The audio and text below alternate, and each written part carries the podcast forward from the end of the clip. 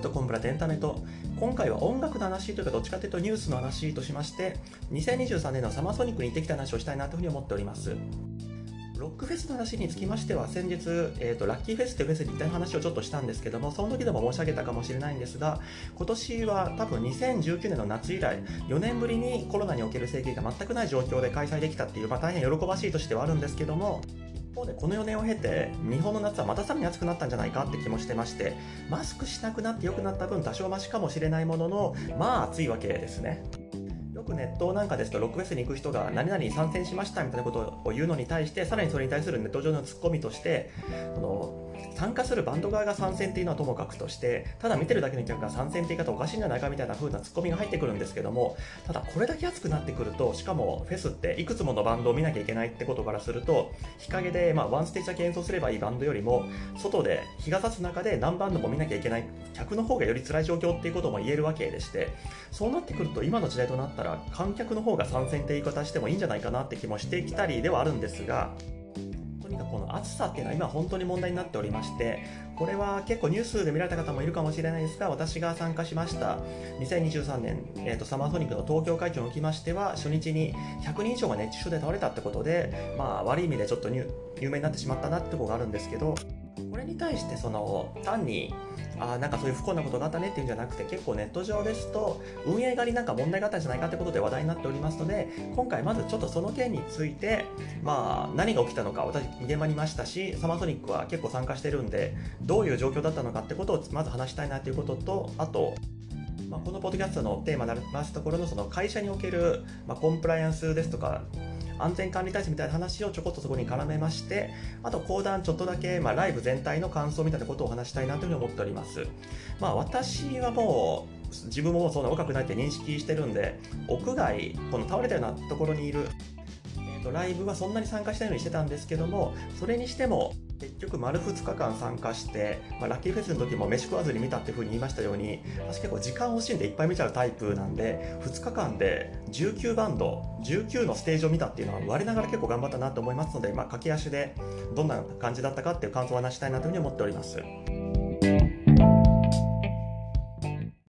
ではまず今回のまあ事件ですね。事件の舞台となりましたサマーソニックというのがどういったイベントだったのかということからお話ししようかと思うんですが、このサマーソニック、まあロックフェスの一つなんですが、ロックフェスって何なのって話につきましては、さっきも名前ちょっと挙げました、ラッキーフェスについて話した回で、かなり時間取って話していますので、ここでは、えー、とすっ飛ばしまして、サマーソニックは8月の土日を基本的に使って行われますフェスでして、特徴的だなってところとしましては、やっぱり東京と大阪で同時開催されまして、バンドが入れ替わることだと思いますね。つまり、1日目の大阪に出演した、つまり土曜日に出演したバンドは、え、ー、と、日曜日、2日目の東京のえーと、ステージに出ますし、1日目土曜日に東京で出演したバンドは、なんとかして多分東京大阪間をその日のうちに移動しまして、えーと、と2日目の大阪でステージに出ると。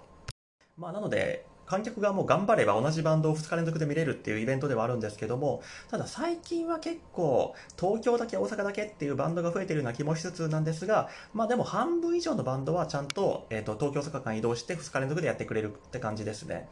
あと、まあこれも同じく特徴としましては、出るバンドとしましては、まあ洋楽、邦楽、半分ぐらい。昔は予約の方が多かった気がするんですが多分今半分ぐらいだと思うんですけども。で必ずもう世界が注目するような大物アーティストを呼んでくるっていうのも特徴の一つだと思ってまして。今年はやっぱり何といってもケンドリック・ラマーがまあ、目玉だったと思いますし今回お話にしようと思っておりますニュージーンズ韓国のアイドルグループですね。この子たちも結構今注目されてるグループですね。以前どっかの回でお話したと思うんですけども、私今東京に住んでるんで、サマーソニックも東京会場に行くんですが、もともと出身が大阪なので、学生時代なんかは大阪の会場の方に行ってたんですけど、正直もう15年とか20年とか前なんで、全然どんな地形だったかとかも覚えてないんですけど、ただ他のロックフェスに比べて多少増したなと思うところは屋内ステージと屋外ステージを組み合わせたフェスになってるってことなんですね。えーと、と大阪会場、東京会場どっちもまあ5つとか6つとかそれらのステージに分かれてるわけなんですがこのステージは、えー、と屋内でこのステージは屋外みたいになってるわけなんですが今回、えー、と問題が起きた東京会場におきましては屋外ステージがまあ2つかな。めちゃくちゃちっちゃいやつも入れたらもうちょっとあるんですけども、まあ、基本的に2つ。で屋内ステージが4つって構成になっておりましてで、まあ、慣例的に大きいステージから順にメインステージ、セカンドステージ、サードステージみたいな言い方をするわけですけども、メインステージとして使われておりますのが、野球の千葉ロッテマリーンズが本拠地にしている球場と同じ場所なんですけども、マリンスタジアムでして、サワソリの中の言い方ですと、えーと、マリンステージって言い方するんですが、このマリンステージのうんとまあ野球詳しい方だったらイメージつくかもしれないんですが、まあ、マウンドからキャッチャーポジションくらいのあたりをステージにして、で、えー、と残ってるその野球場、フィールド全体をアリーナ席、その観客が立ってみる場所にしまして、で、もともとある観客席につきましては、そのステージの関係で潰れちゃう部分はさておき、それらのところについては全部そのままその椅子を使って、えっ、ー、と、スタンド席って形で配置してるって感じですね。その意味、えーと、野球と違ってその一部の座席が、えーと、ステージ作る関係で潰れちゃうとはいえアリーナの中にも入れられるんでおそらく収容人数としては3万5千人くらいは入るんじゃないかなと思いますさっき申し上げたようなケンドリック・ラマーですとかそういうメインステージの鳥を飾るような大物アーティストですとこの3万5千も基本的には埋まりますね。まあ、3万5千全部入っちゃったから、もうこれ以上観客入れられませんってなることは多分さすがに珍しくて、まあまあ3万2千とか3万3千は普通入るよねっていう感覚ですけど、ただこのマリンステージなんですが、アリーナ席、この立ってみる場所じゃないと、その野球場のかんその配置の関係上、スタンド席だと、もうめちゃくちゃ遠くなっちゃうわけですね。まあ座って見れるのはいいことなんだけども、本当にもうアーティストなんか、もう個別部ぐらいしか見えないっていう感じになっちゃいますので、近くで見たいとどうしてもアリーナ席に行かなきゃいけないんですが、アリーナ席が、えっ、ー、と、このマリンステ、えっ、ー、と、スタジアムって、もう天井がカラッと開いてる、まあ普通の野球場の作りなんで、もうとにかく暑いんですよね。もう日陰になるところが全くないので。加えて、一回このアリーナ、えっ、ー、と、アリーナ席に入ってしまいますと飲み物も買えないですので、事前に買って持って入るしかないと。ただ一応ここでちょっと誤解がないように申し上げておきたいこととしましては、サマーソニックの会場自体は飲み物はいくらでも手に入るんです。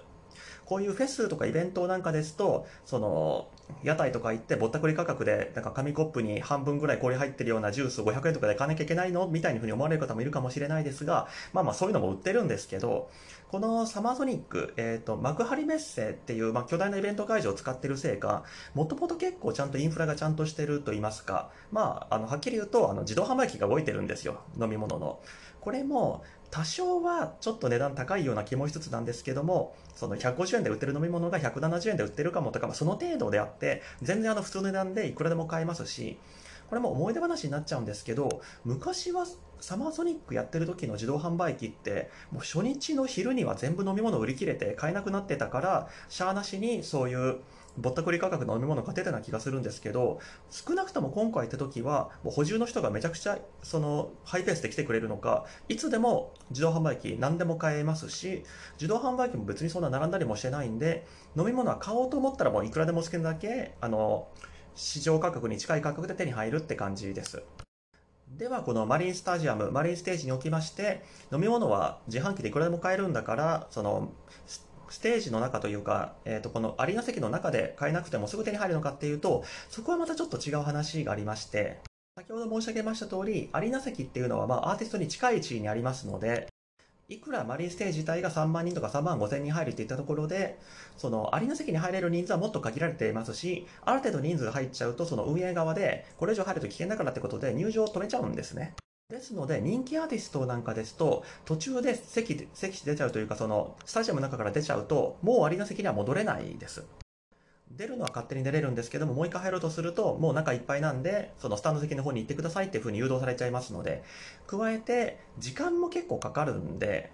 まあ、これは普通に野球スタジアムは結構広いんで、しかも、その入場規制とかしてるから、外出ようにもぐるぐる回って外出なきゃいけなかったりしますので、一回外で飲み物買ってきてまた戻ってくるってすると、仮に入場規制かかってなかったとしても、10分とか15分とかかかるんじゃないかなってことからしますと、実際問題、途中でちょっと飲み物を買いに行って戻るってことは不可能なんですね。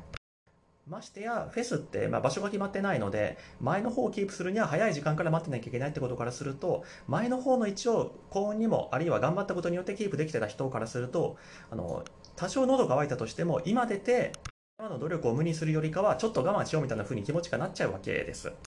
したがって、このフェスを、まあ、健康にというか快適に見ようと思ったら、事前に飲み物をいっぱい買って持ち込まなきゃいけないわけなんですけども、ここで今回ニュースでもちょっと問題と、問題されておりました、マリンスタジアムのルールっていうのがありまして、このマリンスタジアム、マリンステーションの中は、水とお茶しか持ち込んじゃいけないというルールになってるわけです。お茶も厳密に言うと、えっ、と、お茶というか、その、水と糖分が入ってない飲み物ってことなんで、別に、えっ、と、お茶じゃなくても糖分入ってなかったらいいんでしょうけども、逆に、えーと、糖分が入ってたらお茶でもダメなんですけども、まあ、日本で売ってる普通の飲み物ってことからすると、お茶とその多いお茶とか、ああいう感じの緑茶系とか、そういうことになっちゃうってことです。えー、もっと細かいこと言うと、ここで言う糖分っていうのは人工甘味料だったりとかそういう話じゃなくて、とにかくまあ基本的には水とお茶しかダメってことです。これはまあ聞いた話ですと、まあ、普段は野球場として使ってるところですので、糖分が入った飲み物とかをこぼされちゃうと、後で掃除がすっごい大変だからってことで、多分球団側かなんかの意向によってそのイベントに使ってもいいけどそういうルールにしてくださいというふうに言われてるんだろうとは言われてるんですがこれじゃあ形だけそうなってるだけで実際は守ってないのかっていうと一応このアリーナ席に入る前にはあちこちに、えー、と看板みたいなのがあって水とお茶しかダメですって書いていますしその中に入る時も入り口でカバン開けて見せて飲み物は何ですかみたいに聞かれますので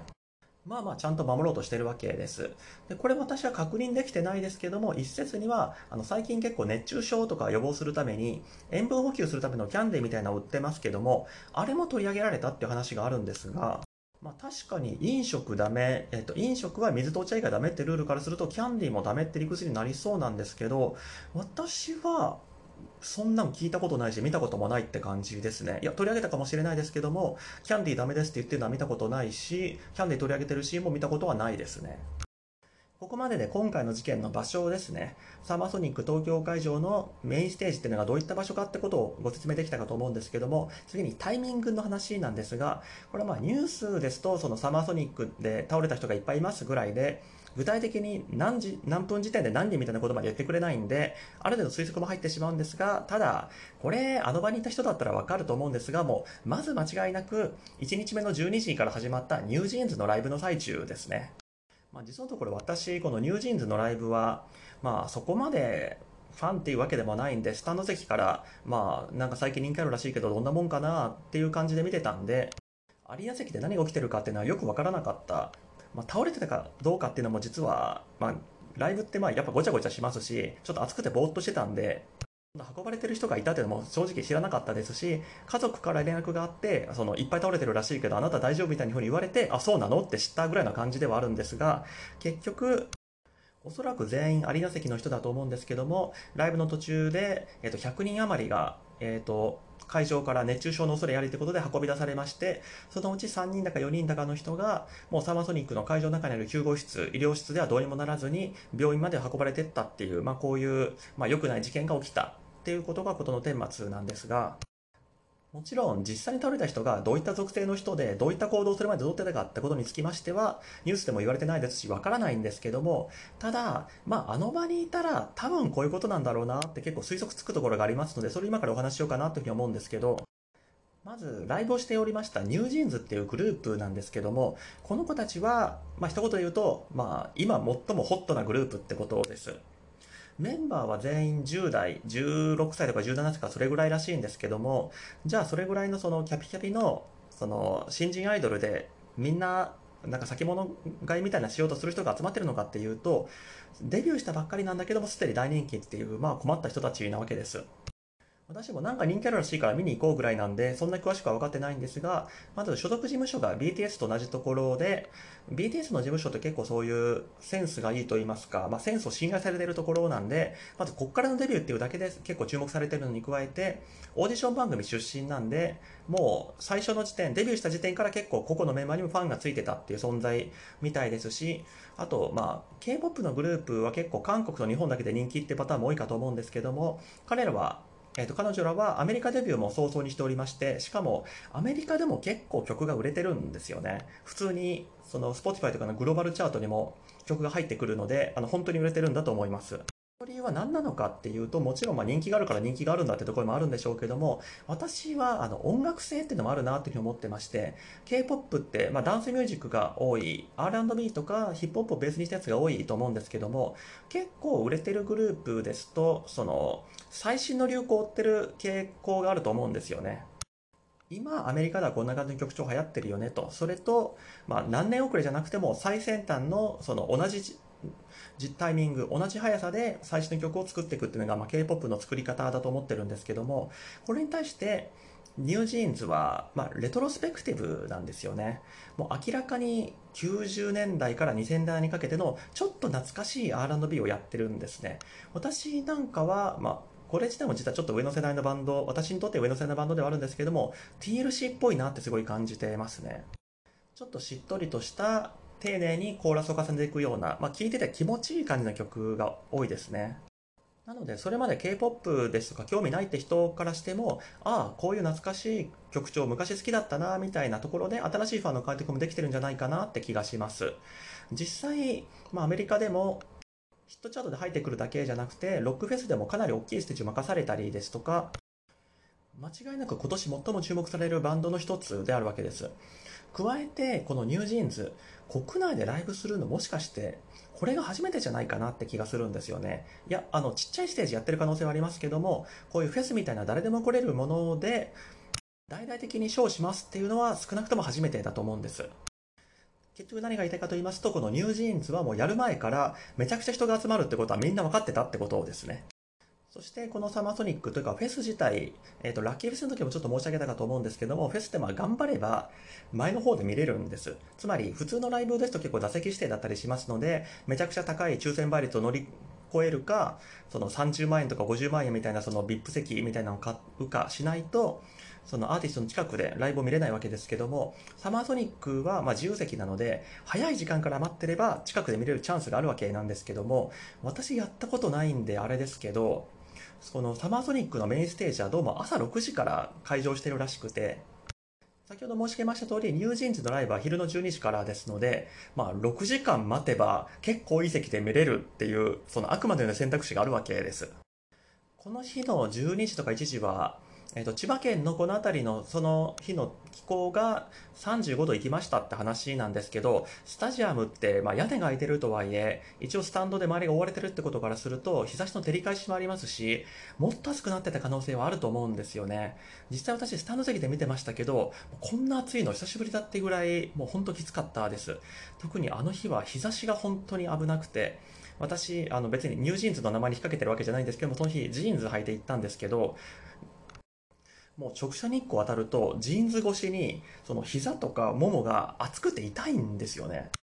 私は座ってたんで、その、カバンとかタオルで直接直射日光当たらないように隠せるんですけど、アリーナ席にいた人で帽子とかかぶってなかったらもう頭なんか本当焼けるほど痛かったんじゃないかなっていうふうに思います。その状況で5時間とか6時間、まあ、朝6時とかもちろんそこまで暑くないでしょうけども、少なくとも3時間とか待ってたって考えると、うーんって感じですし、加えて、まあ、サマーソニックとかこういう大規模イベントの宿命ではあるんですけども、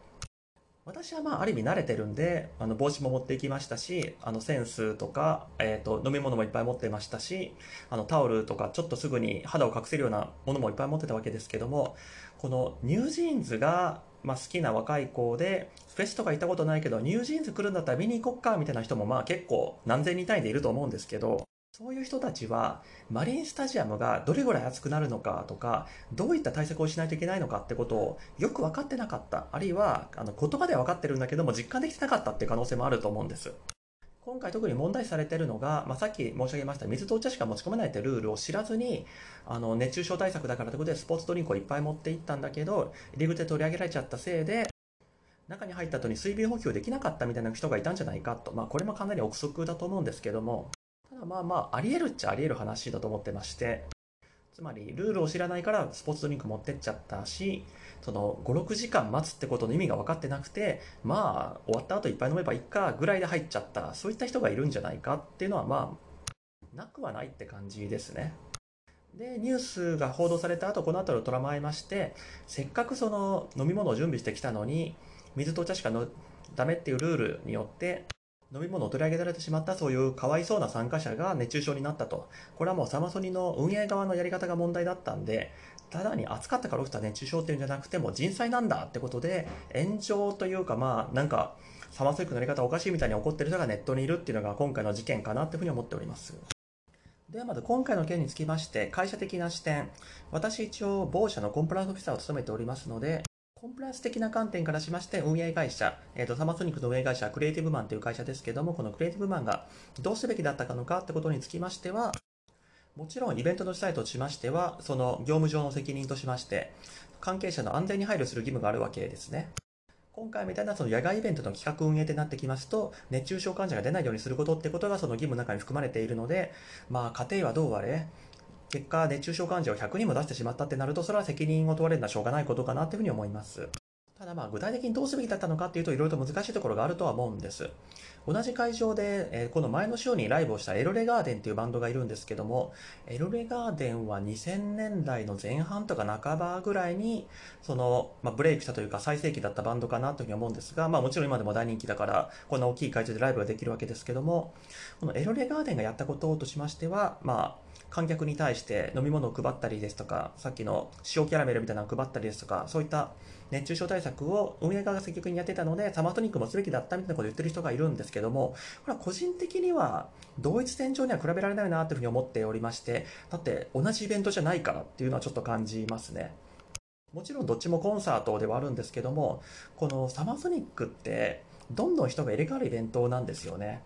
エロレガーデンのバンドのライブですと、観客は多分座席が指定されててずっと同じとこにいますので、この辺の人たちに、えー、と水を何本配りましたとか、えっ、ー、と、1人1個塩キャラメル配りましたとかは簡単に管理できると思いますし、このお客さんはここに何時間いるというのはまあ一力両然なわけですね。全員同じ時間に入ってくるわけですから。ただ、サマーソニックってフェスなんで、バンドが入れ替わると客も入れ替わりますし、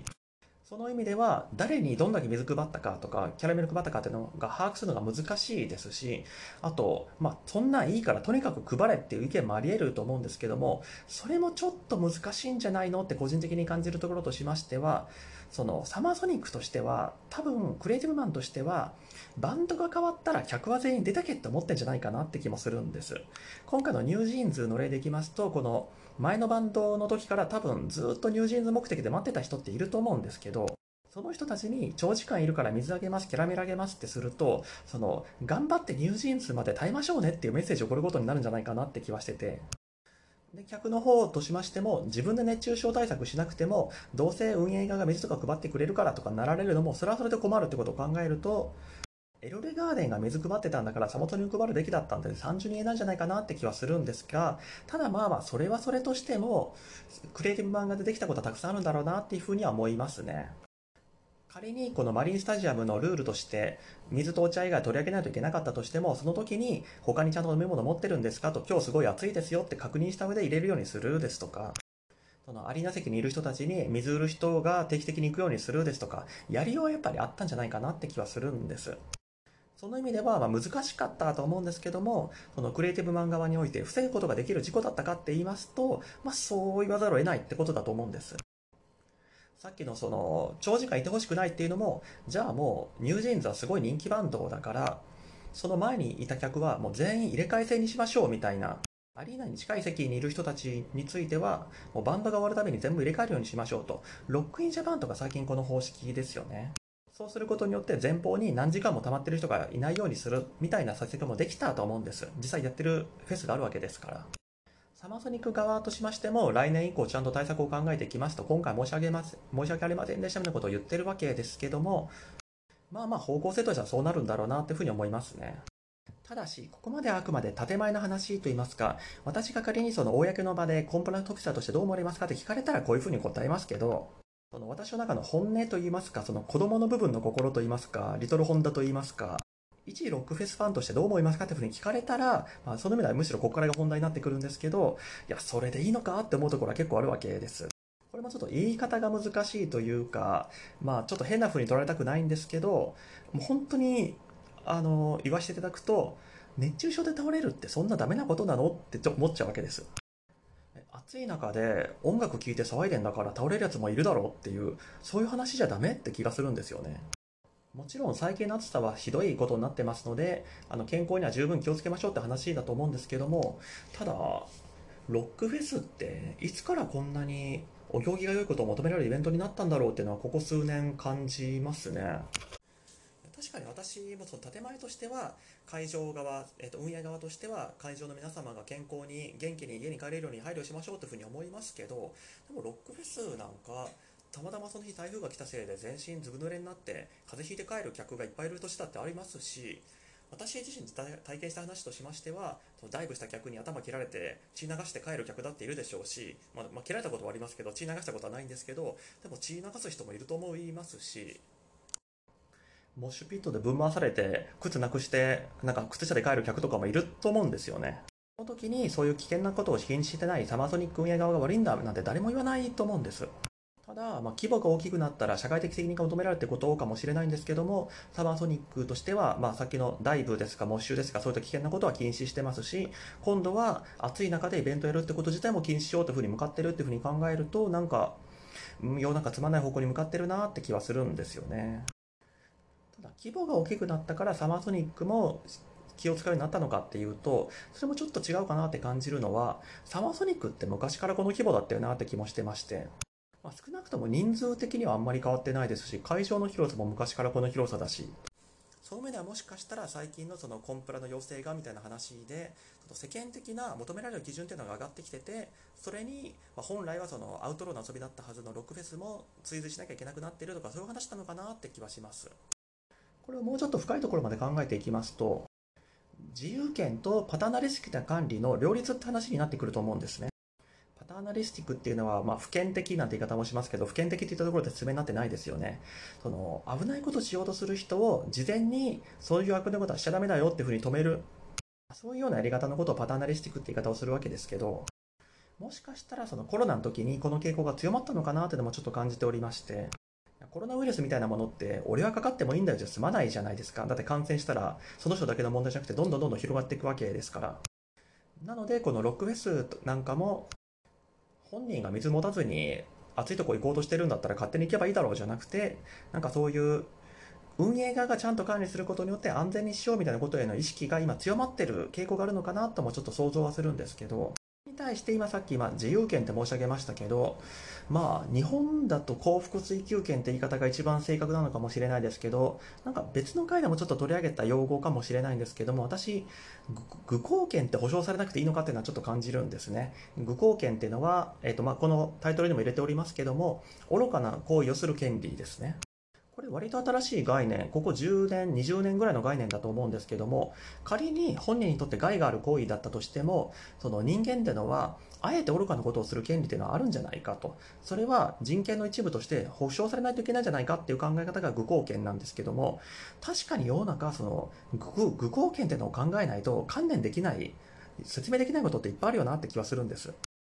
例えば、ボクシングなんか典型的ですけど、お互い殴り合って怪我する権利って、あの本来的には禁止されてもいいような話だと思うんですけども、まあ、あれはもうスポーツとして隔離されてるからって言ってるものの、その、愚かなことを間違ったことをする権利があるから別に怪我したとしても止めることはないんだっていうそういう理屈をつけないと本当はできないと思うんですよね。まあ、多分学者先生に聞いたら違う言い方するような気はするんですけども、私、究極的には自殺する権利だとか安楽死する権利みたいなことも、この愚行権とかと同じ発想の延長にあると思ってまして、人間はどこまで自分のことを自分でコントロールできるのかっていうことをですね、もちろん究極的にはあの完全に愚行権どんな行為もその人の本人が好きにやりたいんだったらやせるっていうところとそのパターナリスティックなこれは危険だからやめましょうって気にする権利っていうのは程度問題バランスの問題になってくるとは思うんです。誰にも役にならないんだから好きにやらせたらいいよっていう部分と、究極的にはその後遺症が残ったりとか、命を失ったりすることもあるかもしれないけども、ただ本人がやりたいっていうんだったら、まあ認めてあげてもいいんじゃないかみたいなところの、どの辺でバランスを取るかって話になってくるとは思うんですが、じゃあ今回私が、えーと、テーマとしておりますロックフェスを暑い中でやって倒れるっていうことは愚行権で守られるものじゃないのかっていうふうに思うんですね。もちろん理解できない人からすると、いやそんな熱中症で人が倒れたりなんかしたら、その国の医療リソースも使うわけで、そんなの禁止すりゃいいんだっていう人もいるかもしれないですけども、こっちは暑い中でバカみたいに騒ぐの楽しいんだよ、とも言いたいわけです。熱中症ってまあもちろんあのひどい場合には死に至るわけですから危ないっちゃ危ないんですけどもただ私じゃあサマーソニックで制限されないせいで熱中症で死んでしまった時に怒るかっていうといやもうサマーソニックで死なしてくれって話ですよ。もちろんあの死なないようにちゃんとその帽子かぶったりとかなんか塩分取ったりとかはしますけど究極死んだとしてもいや、これやらせてくれるんだったら死んでもいいって私は思ってるんで、具貢献でなんとかやらせてくんないかなっていうふうに思うんですね。まあもちろんクリエイティブマンがそんな危ないことやりたくないよっていうんだったらまあしょうがないんですけど、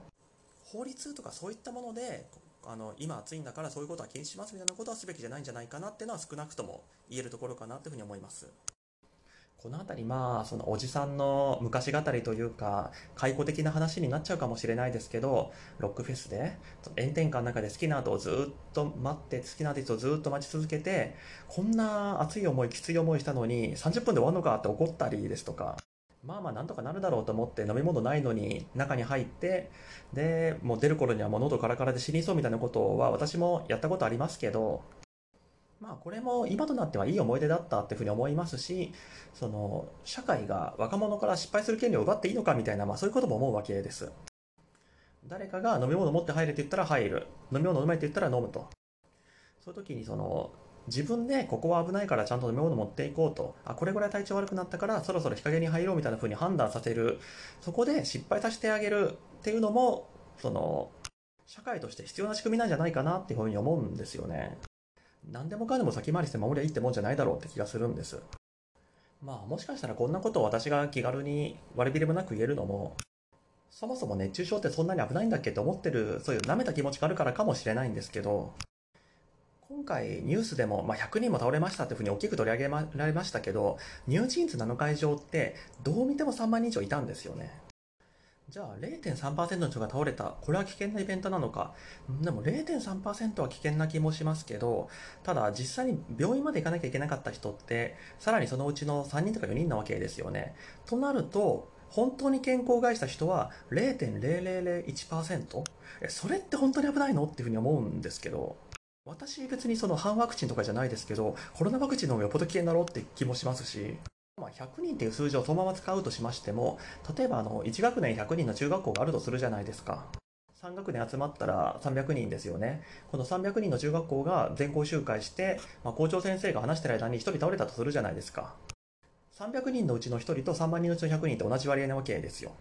この時に校長先生が私が話が長かったせいで大変申し訳ないことをしましたと、もう今後謝罪して運営体制を見直して、二度と同じようなことが起こらないようにしますなんて校長先生言わないと思うんですよね。その中学校で1人倒れた場合については、まあ暑いから倒れる人もいるよねとか、ああ、あいつひ弱だからなで済む。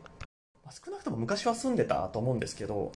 もちろん中学校の全校集会は全員行かなきゃいけないですし、その、まあ、学校のその生徒っていう管理される人、その未成年の立場なんでちゃんと気遣っていかなきゃいけない話だと思うんですけど、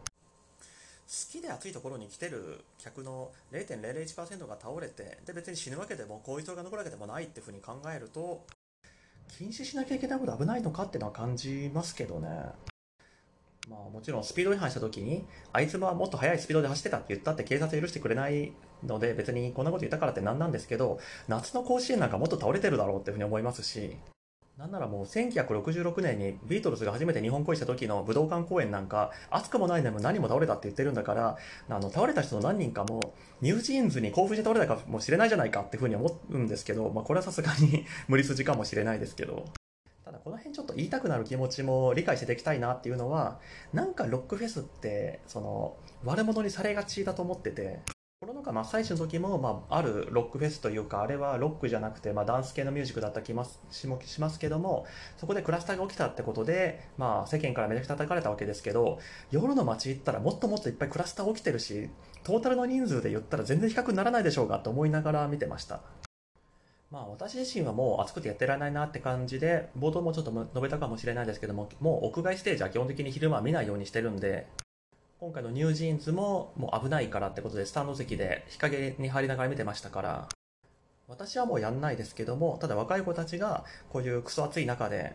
そういうまあ暑くて辛かったなっていうバカな失敗をするそういった場っていうのは残ってってほしいなってふうに思うわけですね。ここからは今回のサマソニックで見たライブの感想を話しようと思ってるんですけども、まあもともとはこのライブの感想だけ話そうと思ってたんですが、思ったよりこの熱中症事件に対する文句が長くなったんで、あんまり時間かけたくないなっていうところと、もちろんあの事前に何話そうかって考えるんですけど、19バンドも見たってふうに考えると、1バンドにつき5分喋ったら90分もかかるのかって風に考えていくと、聞いてる皆さんも嫌になるでしょうし、私もちょっとしんどいんで、もう本当にパパッと一言ずつって感じでいこうかなというふうに思っております。あちなみに、えっ、ー、と、見たバンドの定義としましては、前回のラッキーフェスですとも本当に文字通り、最初から最後まで全部見たバンドだったんですけど、サマーソニックはどうしてもその、移動に時間を取られるせいで、最初ちょっと見逃したとか、最後の一曲はもう、会場出ながら聞いてたとかそういったものがあったりしますので、まあ、ライブの8割以上見たものは見たっていうふうにカウントしてお話したいなというふうに思っております。えー、と1つ目、メルト4。これは、えーと、サマーソニック東京のオープニングアクトの1つなんで、まあ、新人のバンドなんですが、日本のヘビーメタルバンドですね。ヘビメタバンドって言いますと、なんか長髪で黒い革ジャン着てみたいな、そういう昔ながらのイメージがあると思うんですけども、その昔ながらのイメージ通りのバンドでして、あの、ストレンジャーシングスのシーズン4でエディっていう新しいキャラクターが出てくるんですけど、ボーカルの人が、あの、長く伸ばしたチリチリの髪で革ジャン革ジャン着てっていう、本当にあの、エディそっくり、まあ、顔はちょっと違うかもですけども、パッと見た感じでエディそっくりなバンドで、まあ、本当ストレートなヘビメタって感じなんですけども、良かったです。いいバンドでした。2つ目、 amazarashi っていう青森出身のシンガーソングライターというか、まあ、バンドらしいんですけども、事実上、えっ、ー、と、一人で作詞作曲して歌ってってことなんで、まあ事実上一人って感じはするんですけども、私昔から好きで何度かライブを見てるんですけど、なんかアニメの主題歌やったとかで、まあこういうサマーソニックとかも出るような人気バンドになったんですが、まさか売れるとはって感じのバンドですね。なんか尾崎豊的というか癖が強いというか、まあ、結構引っかかる言葉を使った、まあ、詩の強さみたいなのがポイントだなというふうに思ってます。で最近はなんかメッシュのスクリーンをステージの前に貼ってそこにミュージックビデオを投影しながらライブするっていうのをやってるんですけどこれはいいやり方だなと思ってましてステージの後ろにあるディスプレイにミュージックビデオとか、まあ、何かコンセプト的ない絵を映すっていうのはよくある方式だと思うんですけど前に置くっていうのは珍しいなって思います。あのスクリーン自体はメッシュなんでそのバンドがいるのも見えるんですけどもその映像と重なって映るようになってると。ただ、えーと、ライブ自体はなんか今回は特に淡々と曲やって帰ってたなって感じでまあ普通でした。普通です。3つ目これは問題の先ほどお話しましたニュージーンズですね。まあ、今後どれだけ人気が続いていくかわからないですけども、現時点ではもう世界的なスターにすでになってる人たちだと思うんですけども、その意味では今、ニュージーンズを見れたってことについて意味はあると思ってるんですけども、ライブとしてはまあ、スタンド席から見てたってのもあるんですけど、なんてことないパフォーマンスだなというふうに思いました。ただこれはニュージーンズのせいかっていうと、その、バタバタ人が倒れていく中で、あの基本で、ちゃんとしたパフォーマンスしろっていう方が無理なのかなっていうのも思うんで、まあ、その意味では評価は保留ってした方がいいのかもしれないんですけど、まあ、ライブパフォーマンス自体は演奏が生バンドを連れてきてたりですとか、バックダンサーがすっごい豪華だったりとか、なんか、日本で適当に金稼いで帰ろうって感じじゃなくて、すごいちゃんとしたパフォーマンスしようとしてるなっていうふうには感じました。あとこれは見知らぬ人にいきなり喧嘩売るのもあれなんですけども、このニュージーンズ終わって出てくときに、まあ周りでみんな、そのライブの感想を言ってる人がいるんですけども、あ、すっごい歌うまかったねみたいにも言ってる人がいたんですけども、まあ、その時すっごい言いたいの言葉で出てきたんだけど言えなかったこととしましては、あ完全に口パクだからと。まあ、これもあの環境とかだとしょうがないと思うんですけど、あの、ヘッドセットで踊りながら歌ってて、あんなに音圧が揺れないわけないだろうと。まあまあまあ歌ってるかもですけど、あのめちゃくちゃエフェクトかけてて、あれは生の音はほとんど出てないぐらいエフェクトかけてるんで、あれでうまいとかうまくないとか言うのはどうかなっていうふうに、まあ、誰に喧嘩売ってるかわかんないですけど、同じように、えー、と思いました。4つ目が、シャイガールっていう、イギリス出身のシンガーなのか、シンガーと DJ の2人組なのか、まあ、大柄というか、まあ、最近の言い方だとプラスサイズって言うんですかね。まあ、昔の言い方だと太ってるボーカルの女性が歌って踊る感じのやつです。曲調としては EDM というか、まあ、クラブミュージックみたいな感じで、まあ、全然まあノーマークというか、たまたま通った時にやってて、最後まで見てたって感じなんで、全く期待はしてなかったんですけど、うん、悪くはないんだけど別になんかすごかったなってこともない、まあ、いまいちでしたね。5つ目がアメイ。うんと、日本語読みだと超アメイ。中国語読みだとジャン・アーメイですかね。とにかく、えっ、と、中国語で歌う中国系の女性歌手です。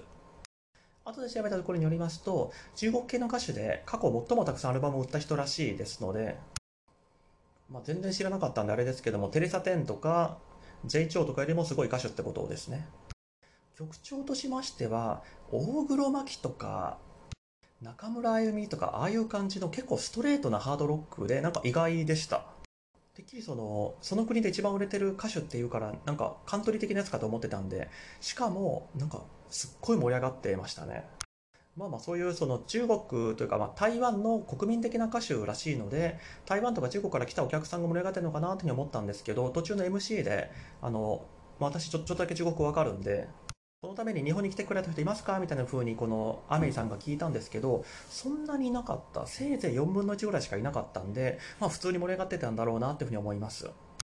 私の感想というか評価としましては普通ですね。普通です。6つ目がヌルバリッチでいいんですかね？ナルバリッチまあ多分ヌルバリッチだと思うんですけども日本のポップバンドで渋谷系というか、まあ、サチモスとかキングヌーとか、まあ、ああいう感じのおしゃれ系なダンスミュージックをやってる人たちでこれも全然見る気なかったんですけどなんかタイミングがあったんで見てったって感じなんですが最近このヌルバリッチはまあいろんなフェスにも出てて多分まあライブがいいんだろうなと思ったんですけど、まあ良かったですね。ボーカルの人の MC がすごいかっこつけた感じというか、すかした感じで、それはちょっと苦手でしたけど、まあ曲は結構好きです。7番目、えーと、ガブリエルズなのかゲイブリエルズなのか、まあ、とにかくそういう名前のうんと R&B なのかなジャンルとしてはゴスプレ、えーと、ゴスペルをもともと歌ってたという男性ボーカルがそのちょっとアンビエントというかそのだるい感じのトラックに乗せて結構自由勝手に歌うみたいなそういったスタイルで出来上がりとしましてはナールズ・バークレイを思い出すなって感じですね。それか、まあ、アイズレイ・ブラザーズとかあんな感じですかね。結構ボーカルの声が高いので。結構評価が難しいのはすっごいいいなと思う曲もあれば何聴けばいいんだこれみたいななんか全然展開しないまま終わる曲もあったりして総合するとまあ普通って感じですね。明らかにいいところがあったんでいまいちダメってことは全然なくてまあ普通です。でも多分次はもう見に行かない気がします。えっ、ー、と、8つ目がフォールアウトボーイです。2000年代に洋楽聴いた人だったら、まあ普通は知ってるだろうってぐらい、あの時に絶頂期を迎えたロックバンドです。ヒット曲も結構いっぱいありますね。ただまあ久々に見ると、ボーカルの人が太ったし、なんか帽子を取らないな、これ絶対なんかハゲてんなって感じ。てか、もう隙間からちょっと、あ、ハゲてんだろうなってのが分かるような感じのハゲをしてたんで、時の流れの残酷さを知るばかりですけど、まあ良くも悪くもその往年の人気ロックバンドって感じのライブでしたね。多分もうバンド側としては同じことを100万回やってるからもう飽きてんだろうなっていうパフォーマンス。でもファンはまあ1曲やってくれるからイエーイっていう感じの反応でそう人気バンドってこうなっちゃうよなっていうライブでしたね。で私の反応としても一緒でパフォーマンスとしてはもうかったるいんですけどでも1曲やってくれるから楽しいなって感じでまあ普通です。9番目が星野源ですね。まあ、最近なんかネットフリックスで新しい番組みたいなのやってますけども、言わずと知れた俳優としてもミュージシャンとしても大人気の星野源さんですけど、これなんか時間帯の問題なのか、とにかく客が多くて、もう遠すぎてよく見えなかったんですけど、さすがに現代随一のミュージシャンだけあって演奏のレベルが高くてまあ良かったですねこれはまたいつか見たいですねなんならもうフェスじゃなくてソロでもチャンスがあったら見に行きたいなというふうに思いました。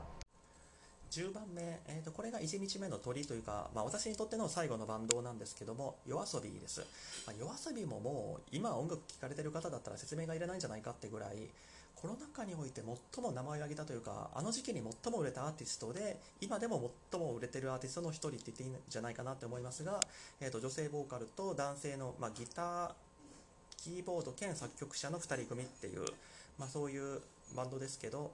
まあ、私も実は YOASOBI 結構好きでいくつか、まあ、これは本当にいいなって曲があるんですけどただ、まあ、こういうネット出身みたいなアーティストですとライブどうなんだっていうふうに心配されることがあるかと思うんですがまあ、夜遊びは去年ぐらいからフェスもいっぱい出てるし大丈夫かなって思ってたんですけどうんちょっとまだこなれてないなって感じ印象を受けました。曲はヒット曲もいっぱいあるし好きなのもいっぱいあるからそれなりに楽しいんだけどっていう意味だとさっきのフォールアウトボーイと重なるかもしれないんですけどただフォールアウトボーイはなんだかんだ言って百戦錬磨のマンネリ感はあるものの安定したパフォーマンスをしてくれるんですけど夜遊びはまだちょっとそこも絡まってないなっていう感じが受けましたのでうん私の感覚的にはいまいちですね。まあまあ盛り上がっといてあれですけども、うん、ライブとしてはいまいちだよねというふうに思います。曲は好きだからちゃんと乗るけどみたいな。でここから2日目なんですが2日目も朝一のオープニングアクトから見たんですがメタルバースというベビーメタル関係の何かだってことは知ってたんですけど、ただその事前の告知なんか見ると、ベビーメタルのメンバー出ませんって言うから、なんか映像作品的なやつを流すのかなって思ったら、そのベビーメタルっぽい音楽を、ベビーメタルっぽい衣装を着たベビーメタルじゃない子たちがやるっていう、なの妹グループとでも言うんですかね、まあ、人数は、えーと、ベビーメタルは3人ですけど5人になってたんでちょっと違うんですけども多分10代後半ぐらいの子たちが代わりにパフォーマンスをするって感じでして。まあ言っちゃえば本当もうベビーメタルのコピーなわけですよ。ベビーメタルの一曲がないって意味で言うと、本当にただの新人バンドというか新人アイドルグループって感じなんですが、これも、まあ、ベビーメタルの熱心なファンの人たちがいっぱいいるのか、ライブとしては結構盛り上がってましたけど、私としてはまデビューしたばっかりというか、もしかしたらあれがデビューライブかもしれないってぐらいの人たちにパフォーマンスを期待してもしょうがないと思いつつ、まあもちろんいまいちですね。もちろんあの今後どんどん良くなっていく一方だとは思うんですけども、現時点ではもう全然できてないって感じです。えー、と12番目がノバツインズっていうイギリスのハードロックバンドというか女性デュオというか一応サポートメンバーでドラムの人がいるんですけども、えー、とギターとボーカルをする女性とベースと,、えー、と今申し上げた以外の全ての楽器をする女性ちょっと何言ってるかわからないかと思うんですけども、あの、ベースを弾きながら足元にあるエフェクターみたいなやつで、打楽器打ったりとか、なんかキーボードみたいな奏でたりとか、なんかすごい器用なんですよ、この人。逆にギターの人は弾いたり弾かなかったり、まあ、弾かない時はボーカルだけであちこちに客を煽りに行くみたいな感じなんですけど、これは良かったですね。その今しかないみたいなあの勢いというか若さみたいなのも感じましたし曲も良かったですしいや結構好きですね今回のベストアクト、私の中で一番良かったバンドかもしれないです。まあ、後に出てくるフローも同じぐらい良かったんで、どっちかって結構構図つけがたいんですけども、これは良かったです。13番目が、桃色クローバー Z。まあ、まあ、差しない方だったら終わりかかもしれないですけども、メタルバースもノバツインズも結局、えっ、と、この桃色クローバー Z と同じステージだったんで、ずっと待ってるために見てたんですけど、パフォーマンスとしましては、まあ、10年前とか11年前はそれはまあすごかったんですけどこれもあのさっきのフォールアウトボボーイと同じく安定期とかマンネリ期に入ってるんでなんか今更いいとか悪いとかじゃないというかまあ私ももう自分の中で殿堂入りなんでいいとか悪いとかじゃないんですけどもう私としても何があってもついていく対象なのでただ1個だけ申し上げたいことがあるとしたらセットリストがこれ10年前のサマーソニックから流用してるよなっていうふうに思いまして。まあ1、2曲ぐらい新曲が入ってるんですけども、これほぼ一緒だよなというふうに思って、で、後で、このももクロのメンバーのインタビューというか、YouTube 配信みたいなやつ見ますと、あのファンの人は気づいたかもしれないけど、10年前のセットリストを意識して作りましたって言ってて、あ、さすが気持ちが通じてるなって自宅で一人ニヤニヤしてました。以上です。で、えー、と14番目がウィロー。私、ウィローって名前では気づかなかったんですけど、あのウィル・スミスの娘のウィロー・スミスですね。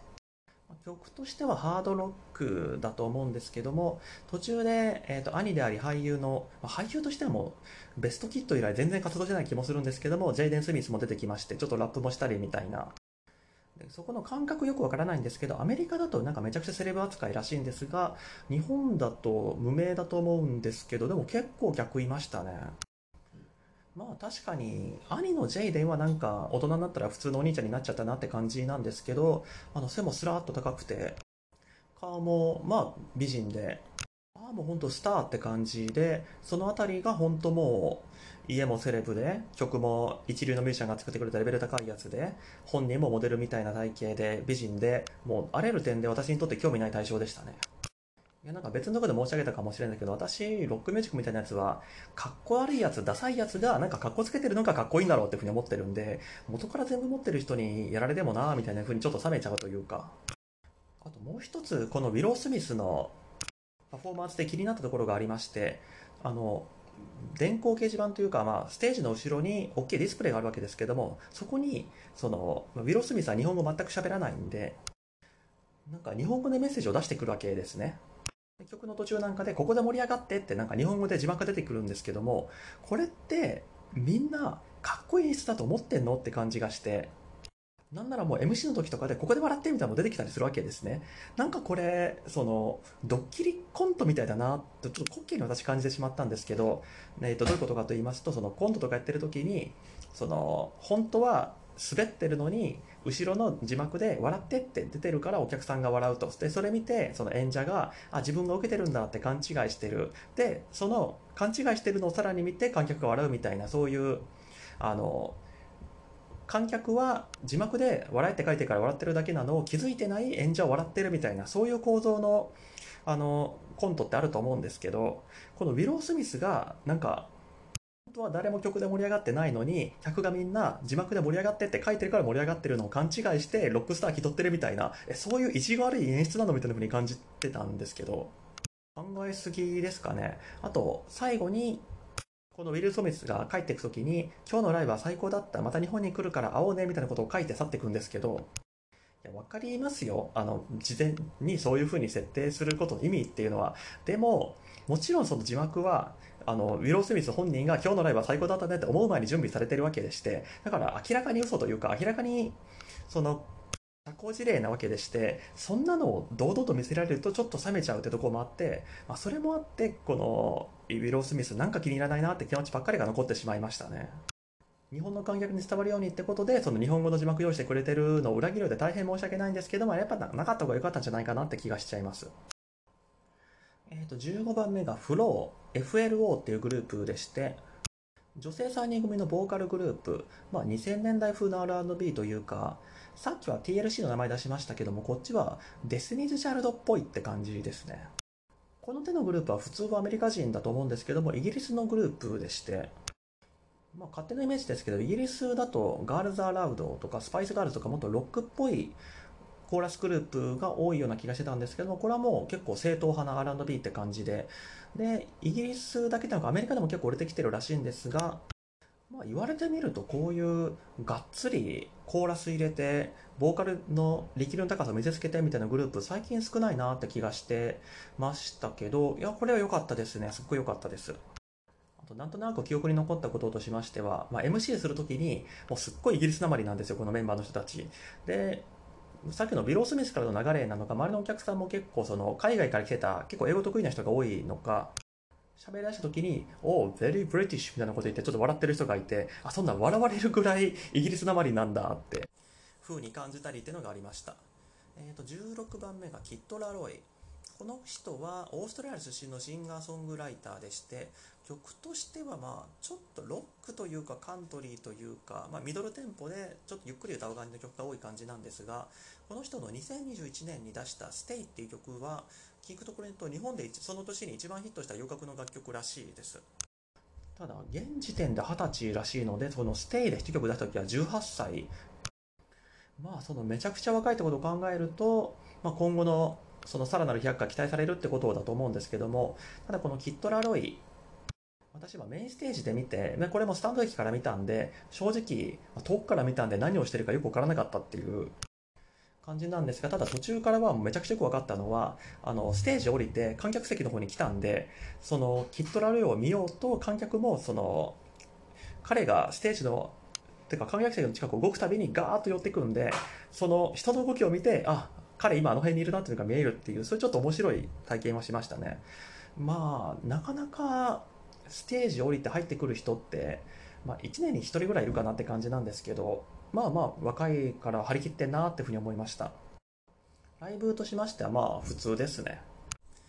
17番目が女王蜂これは日本のロックバンドで、まあ、この人たちも売れないだろうなって思ってたんですけどボーカルのアブちゃんがまあ、最近いろんなテレビ番組なんか出るようになったりして、まあそうまあ、確かにこの人個性強いからなというふうに納得もしたりなんですが女王蜂もまあ結構好きで今回で4回目か5回目ぐらい見てるかと思うんですがもともとライブがうまいことで有名な人たちではあるんですけども今回見て特に感じたのは見るたびにどんどん変わるなって感じなんです。もう昔聞いたことある曲もあれアレンジ変わってないみたいなこともあったりしていやその意味ではあやっぱすごいバンドだなってこと風に再確認しました。よかったです。18番目がエバネッセンス。もう20年ぐらい前に23曲ぐらいヒット飛ばしたロックバンドっていう感じで。でこれもまあちょっと意地悪な言い方ですけどその23曲の1曲を最後の2曲にやるっていう、まあ、この人たちも何が求められてるか分かってんなっていう感じの、まあ、本当往年のバンドって感じなんですがボーカルの行為っていうのはちょっと美人な感じの女性がいるんですけどこの人もあおばちゃんになったなっておばちゃんになったのはもうさらに、これでも婉曲な言い方で、まあ、太ったなっていうふうに思ったんですけど、まあ、頑張ってくれてるとは思うんですけど、まあ普通ですね、普通。で、やっと19番目、えっ、ー、と、最後の大鳥なんですが、まあ、今回サマーソニックのえーと、出演バンドに対するギャラの半分以上この人に払ってるって噂もありますけどもケンドリック・ラマーも見てきました